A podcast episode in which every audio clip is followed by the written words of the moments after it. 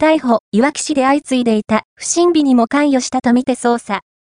山林に放火した疑いで、飛び職の男を逮捕、福島県、いわき市の山林に放火した疑いで、飛び職の25歳の男が逮捕されました。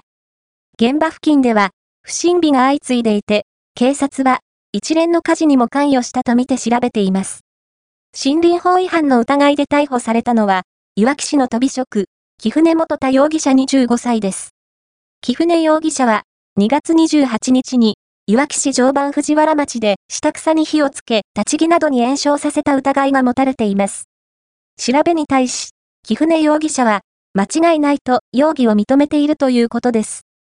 現場付近では今年に入り、同様の火事が7件起きていて、警察は火事が起きた際に近くにいた木船容疑者に職務質問をかけ裏付け捜査を進めていました。